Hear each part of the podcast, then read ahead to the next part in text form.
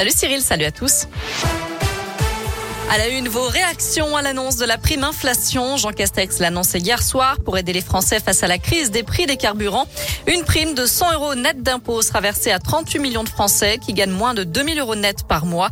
Une mesure trop insuffisante pour 75% d'entre vous d'après la question du jour sur adoscoop.com.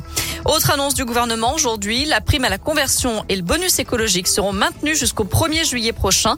Une aide de 5000 euros pour l'achat d'un véhicule peu polluant et de 6000 euros pour l'achat de véhicules électriques électrique ou hybride. Ces deux primes sont d'ailleurs cumulables.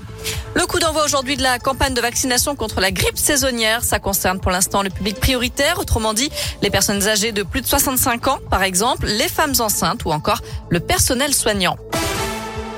Retour à Lyon, la situation à Guillotière ne se réglera pas d'un coup de baguette magique. Le préfet délégué à la sécurité s'est exprimé hier en fin de journée après la manifestation des commerçants de la Guillotière.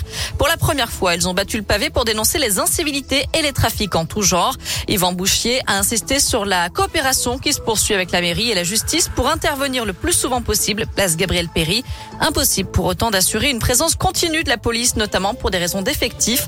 Mais les services de l'État sont à pied d'œuvre pour retrouver le calme, assure le préfet, reconnaît une situation de plus en plus dégradée. Yvan Bouffier, Bouchier, Bouchier pardon, veut aussi insister sur les résultats obtenus. Depuis le début de l'année, ce sont près de 4000 personnes qui ont été contrôlées et au cours de plus de 300 opérations, c'est-à-dire une opération d'envergure par jour. Et ce sont actuellement près de 4 ou 500 personnes qui sont poursuivies pour des faits qu'elles ont commis. Il n'y a euh, aucun abandon du terrain, il y a un souci permanent d'essayer de nous adapter, d'avoir des moyens et de continuer. Ça ne se fera pas en une fois, il ne faut pas renoncer, ni pour les riverains, ni pour les commerçants qui sont là, qui continuent à exercer leur droit d'y être et d'y être euh, paisiblement.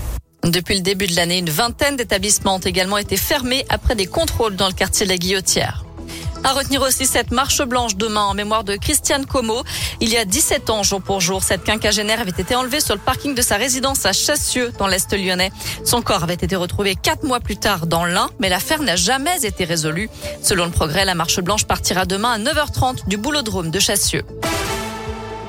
Un mot de sport avec du rugby à suivre et le déplacement du Loup. Les Lyonnais joueront demain sur la pelouse du Stade français à 15h. En basket, l'Asvel reçoit Chalon-Reims dimanche à 17h. Et puis en foot, l'OL joue dimanche à Nice à 13h. Les Lyonnais qui ont d'ailleurs battu le Sparta Prague 4 buts à 3 hier soir en Ligue Europa.